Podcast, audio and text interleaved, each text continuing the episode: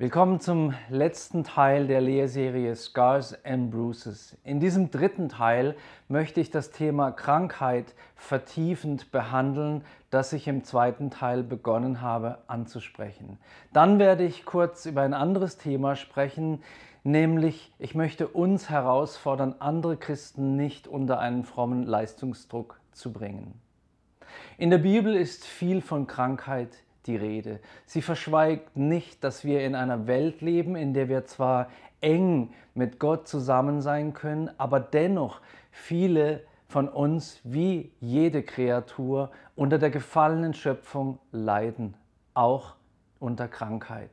Den Himmel auf Erden, wie wir uns das so gerne wünschen, gibt es nicht, auch wenn wir ihn einmal erleben werden.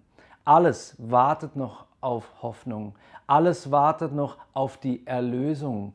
Die Hoffnung auf Erlösung ist eine berechtigte Hoffnung und Erlösung wird in der Vollkommenheit erlebbar werden, wenn wir bei Gott sind. Römer 8, Vers 20 bis 23 unterstreicht diese Aussage. Dort heißt es, denn die Schöpfung ist der Vergänglichkeit unterworfen worden, nicht freiwillig, sondern durch den, der sie unterworfen hat auf Hoffnung hin, dass auch selbst die Schöpfung von der Knechtschaft der Vergänglichkeit freigemacht werden wird zur Freiheit der Herrlichkeit der Kinder Gottes.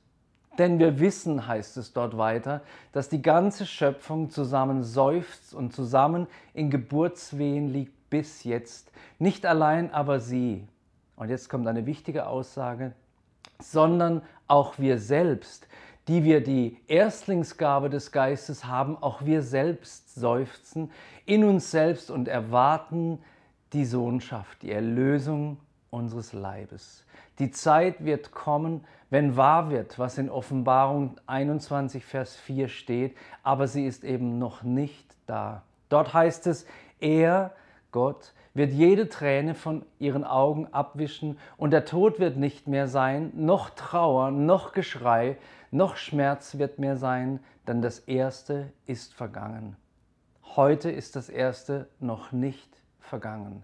Wir leben in einer kranken Welt und sind selbst immer wieder mit Krankheit konfrontiert. Für viele Christen ist Krankheit per se böse und etwas Bedrohliches. Das kann man nachvollziehen.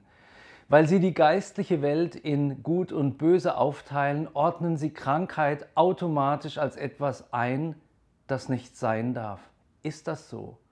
Wenn sie krank werden, verstehen sie das als einen Angriff des Satans, weil sie irgendetwas falsch gemacht und damit den Schutz Gottes verloren haben oder weil sie vielleicht dem Teufel ein Dorn im Auge sind. Diese Einschätzung teile ich nicht. Diese Einschätzung lässt sich aus meinem Verständnis heraus auch aus biblischer Sicht so nicht halten. Zwei Beispiele. In der folgenden Geschichte spricht Jesus selbst das falsche Denken an, es müsse immer einen persönlichen Grund für das Leid geben. Die erste Geschichte steht in Lukas 13. Dort heißt es, zu dieser Zeit waren aber einige zugegen, die ihm von den Galiläern berichteten, deren Blut Pilatus mit ihren Schlachtopfern vermischt hatte. Und Jesus antwortete und sprach zu ihnen, Meint ihr, dass diese Galiläer vor allen Galiläern Sünder waren, weil sie das erlitten haben? Nein, sage ich, sondern wenn ihr nicht Buße tut, werdet ihr alle ebenso umkommen. Oder jene 18, auf die der Turm in Siloa fiel und sie tötete, meint ihr, dass sie vor allen Menschen, die in Jerusalem wohnen, Schuldner waren? Nein, sage ich euch, sondern wenn ihr nicht Buße tut, werdet ihr alle ebenso umkommen. Die Essenz dieser Geschichte ist, dass es einen Grund gibt tatsächlich für Krankheit. Und das ist die Sünde, die in dieser Welt herrscht und unter die wir alle eingenommen wurden mit dem Fall Adams und Evas. Das generelle Problem ist also die gefallene Welt, die sich von Gott abgewendet hat und nicht eine individuelle Sünde, auch wenn individuelle Sünden natürlich zu Krankheit führen können. Es ist grundsätzlich richtig, Sünde ist die Ursache für Krankheit, aber du musst diese Sünde gar nicht selbst begangen haben. Die vollkommene Schönheit von Eden ist zerbrochen und wir alle leiden unter den Auswirkungen der Sünde. Wir alle leiden unter der Trennung von Gott. Die Frage ist, wie gehen wir mit dieser Realität um? Ich schlage vor, indem wir dem Beispiel der Bibel folgen. Wir beten für kranke Menschen, aber wir denken und handeln nicht, als ob es nur eine Lösung gäbe, nämlich die sofortige Heilung. Und wir weisen dem Kranken erst recht keine Schuld zu, wenn er nicht geheilt wird. Wir bleiben geistlich entspannt und ich möchte wieder Paulus als Beispiel heranziehen. In 2 Timotheus 4, Vers 20 schreibt er im Schluss des Briefes, Trophimus aber habe ich in Milet krank zurückgelassen. Wer war dieser Trophimus? Er begegnet uns an drei Stellen im Neuen Testament. Zweimal in der Apostelgeschichte, Kapitel 20, Vers 4 und Kapitel 21, Vers 29 und einmal im zweiten Timotheusbrief, Kapitel 4, Vers 20. Er war, so lesen wir dort, ein Christ aus Ephesus und begleitete Paulus während eines Teils von dessen dritter Missionsreise über Griechenland und Mazedonien nach Jerusalem. Zwischen seiner Krankheit und der Missionsreise liegen einige Jahre, sodass Paulus ihn sicher gut kannte. Interessant ist, finde ich, dass sein Name wörtlich übersetzt Pflegesohn bedeutet. Vielleicht ein Hinweis auch darauf, wie nah er Paulus stand. Warum konnte Paulus, können wir uns fragen, wenn wir die Theologie vertreten, es muss den Weg der Heilung auf jeden Fall immer geben, es muss immer geheilt werden auf unser Gebet hin. Warum konnte Paulus, der ja sogar Eutychus vom Tod auferweckt hat, wie wir in Apostelgeschichte 20, Vers 9 lesen, und der einen verkrüppelten Mann in Lystra geheilt hatte, Apostelgeschichte 14, Verse 8 bis 10, seinen eigenen Freund nicht heilen? Das war zwar bestimmt frustrierend für alle, aber damals herrschte noch ein Denken, in dem auch das Verbleiben in Krankheit in einer gesunden Gottesbeziehung Platz und sogar ein Ziel hat. Das Leiden wurde nicht von vornherein verteufelt, sondern angenommen. In 1. Timotheus 5, Vers 23 lesen wir, wie Paulus Timotheus einen medizinischen Rat gibt, indem er sagt, Trinke nicht länger nur Wasser, sondern gebrauche ein wenig Wein um deines Magens und deines häufigen Unwohlseins willen. Paulus bleibt realistisch. Ich vermute, dass er für seinen Zögling Timotheus, für seinen engen Begleiter Timotheus sicher gebetet hat. Aber irgendwie ist es mit seinem Magen nicht besser oder nicht ganz gut geworden. Und dann rät Paulus ihm allein aus der oder auf der Grundlage von Erfahrung, trink nicht nur Wasser, trink ab und zu einen Schluck Wein. Man meint Paulus gerade zu sagen zu hören, verkrampfe dich in deinem Glauben nicht. Nutze, was die Medizin an Möglichkeiten anbietet. Seine Wertschätzung der Medizin gegenüber kommt auch in Kolosser 4, Vers 14 zum Ausdruck, wenn Paulus schreibt, es grüßt euch Lukas, der geliebte Arzt. Generell gilt, dass Gottes Gegenwart wichtiger ist als Gesundheit. Auch wenn Leiden aufgrund von Krankheit furchtbar sein kann, die Nähe Gottes ist bedeutsam. Und zwar wesentlich bedeutsamer als Gesundheit. Irgendwann kommt in meinem und in deinem Leben der Punkt, wo unser Leben zu Ende geht. Egal wie alt wir werden, dieser Zeitpunkt wird wahrscheinlich, wenn Jesus nicht vorher zurückkommt, für dich und für mich kommen. Dann können wir nicht mehr auf Gesundheit hoffen, auf Heilung von der lebensbedrohlichen Krankheit oder dem Zustand, an dem unser Körper sagt, jetzt geht es nicht mehr weiter.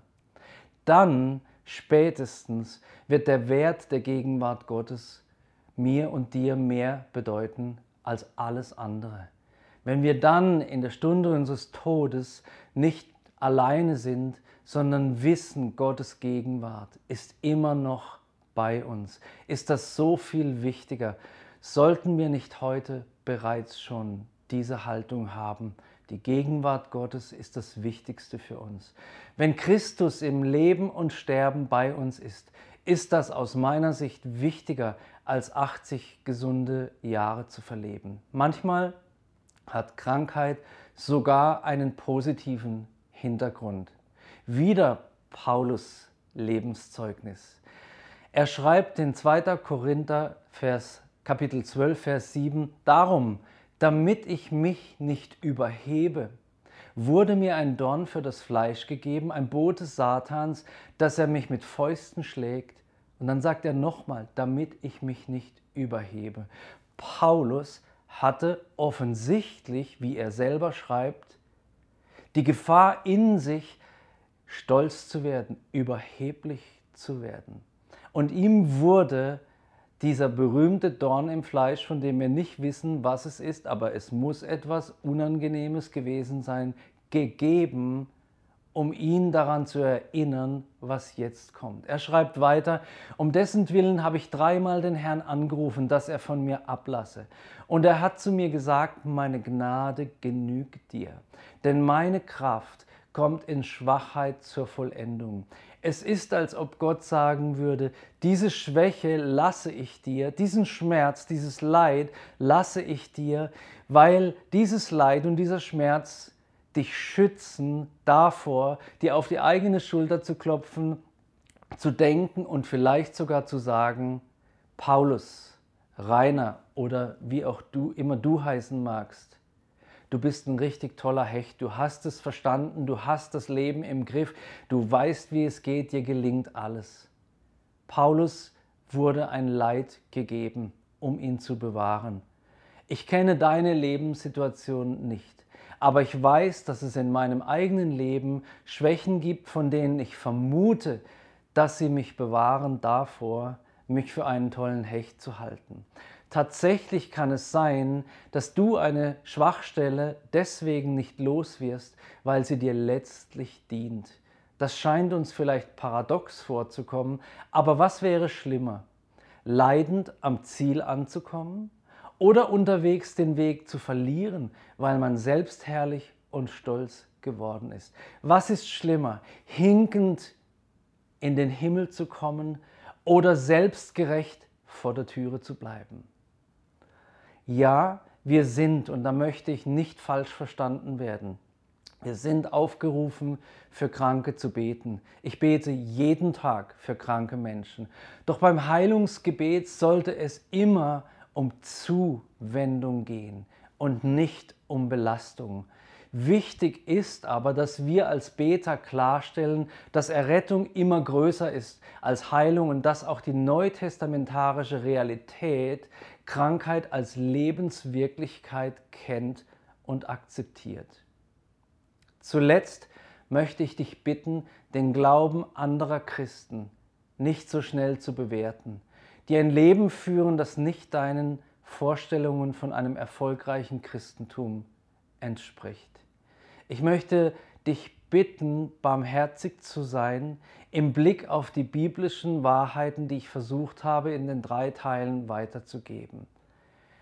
So wie du den Glauben erlebst, ist es nicht die letztgültige und alleingültige Wahrheit.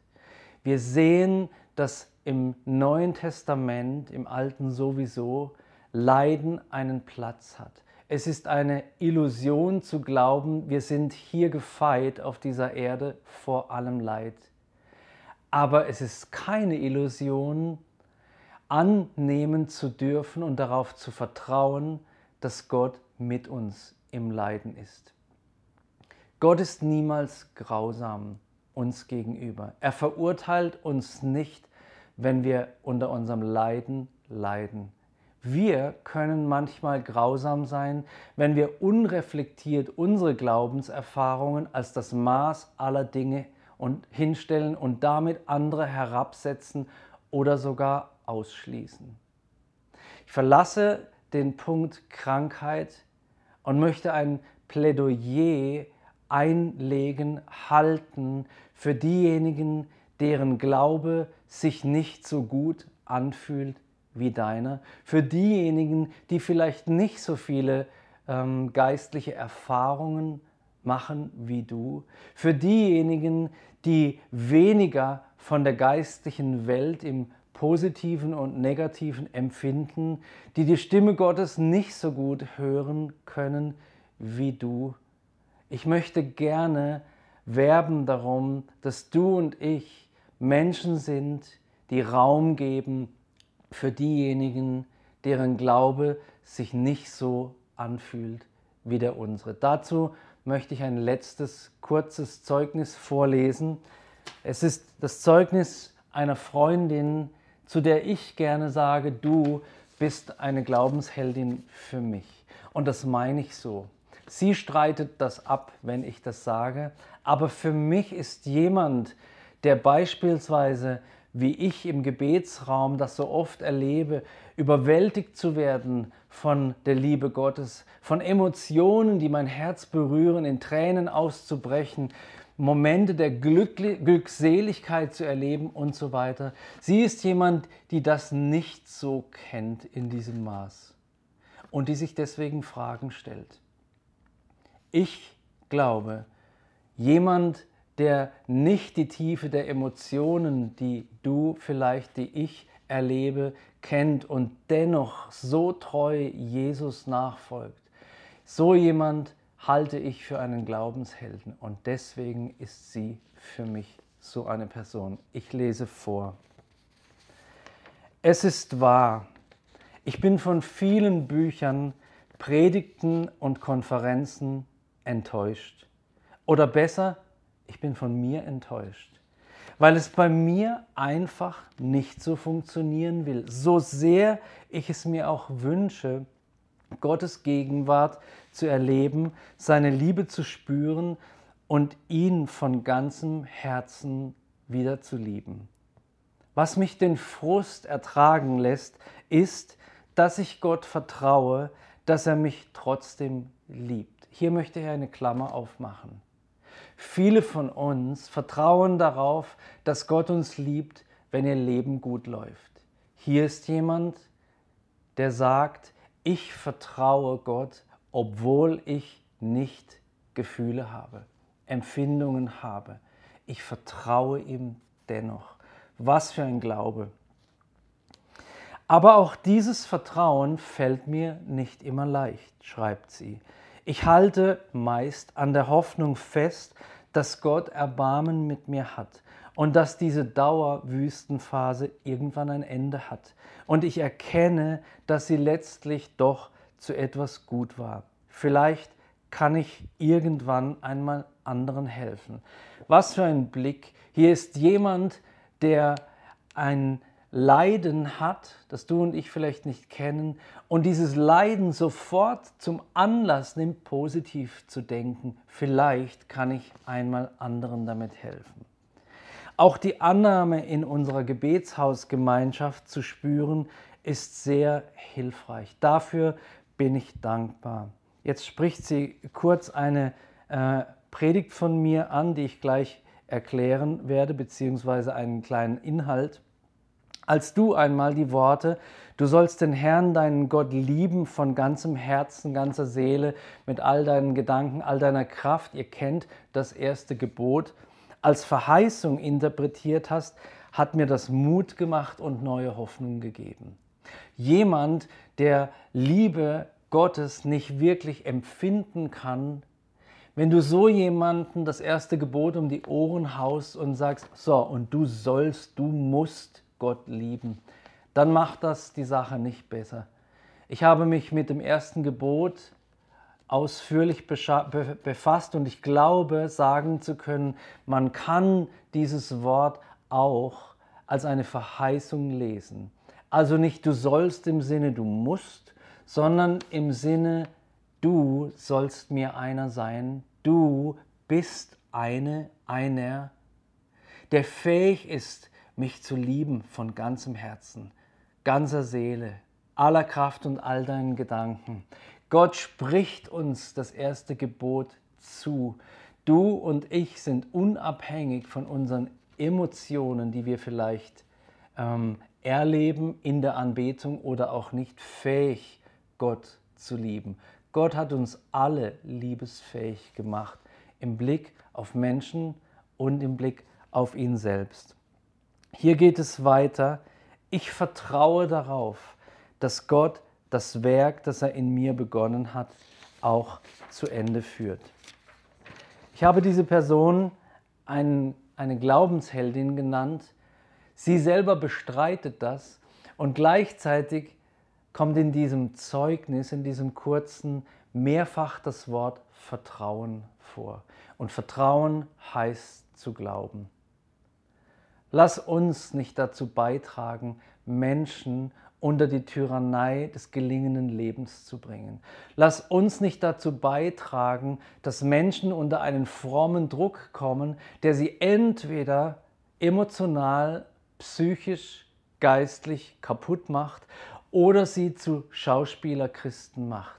Lass uns in der Realität leben, dass das Reich Gottes gekommen ist, aber noch nicht in seiner ganzen Fülle. Lass uns nicht vom Himmel auf Erden predigen, wenn doch klar ist, dass das erst stattfinden wird, wenn der Himmel auf die Erde kommt, wenn das neue Jerusalem aus dem Himmel herabkommt, wenn es eine neue Erde geben wird, wenn wir Gott sehen, wie die Bibel sagt, so wie er ist. Lasst uns nicht den Wert der Barmherzigkeit vergessen. Lasst uns nicht hochmütig auf die herabschauen, deren Leben scheinbar nicht so gut gelingt wie das unsere. Aber lasst uns aber auch nicht die Hoffnung verlieren, wenn wir zu denen gehören, die hinkend durchs Leben gehen. Lasst uns weiter mit all unserem Glauben für die Kranken beten. Lasst uns alles tun, um Leid zu lindern, zu beheben. Lasst uns Menschen sein, die voller Glauben mit denen in die Asche ihrer Zerbrochenheit sitzen, die im Leid sind. Lasst uns wie Jesus sein. Lasst uns Frauen und Männer sein, die ihr Leben einsetzen um des Heiles der anderen willen. Lasst uns vertrauensvoll daran festhalten, dass Gott selbst der unveränderliche Plan A für unser Leben ist. Und dieser Plan ist der beste. Ob dein Leben als gelungen bezeichnet werden kann, hängt nicht von Äußerlichkeiten, von Erfolgen und nicht einmal von deiner Gesundheit oder deinem Ansehen ab. Es ist ein gelungenes Leben, wenn du treu an der Seite Jesu bleibst, bis zum Ziel. Ich mag ein Abschlussgebet beten.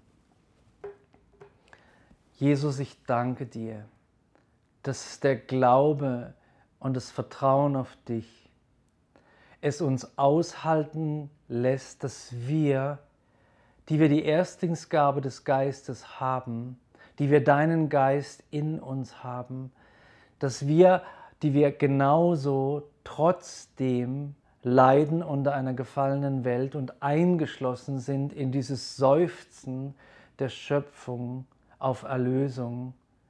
Herr, lass uns Menschen sein, die in dieser schwierigen Situation, in der wir leben, in der das Reich Gottes gekommen ist, aber noch nicht in seiner ganzen Fülle greifbar ist. Lass uns glauben, Lass uns dir vertrauen. Danke, dass Vertrauen uns an deiner Seite hält.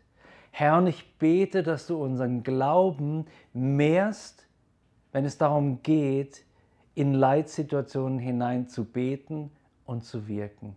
Lass uns nicht, wenn wir betroffen sind von Leid, in einer Opferrolle stecken bleiben, sondern lass uns auch mit Schmerzen Lass uns auch mit Herausforderungen unseren Blick heben zu dir und uns freuen darauf, dass du gegenwärtig bist und dass wir einmal mit dir vereint sein werden und dich sehen werden von Angesicht zu Angesicht.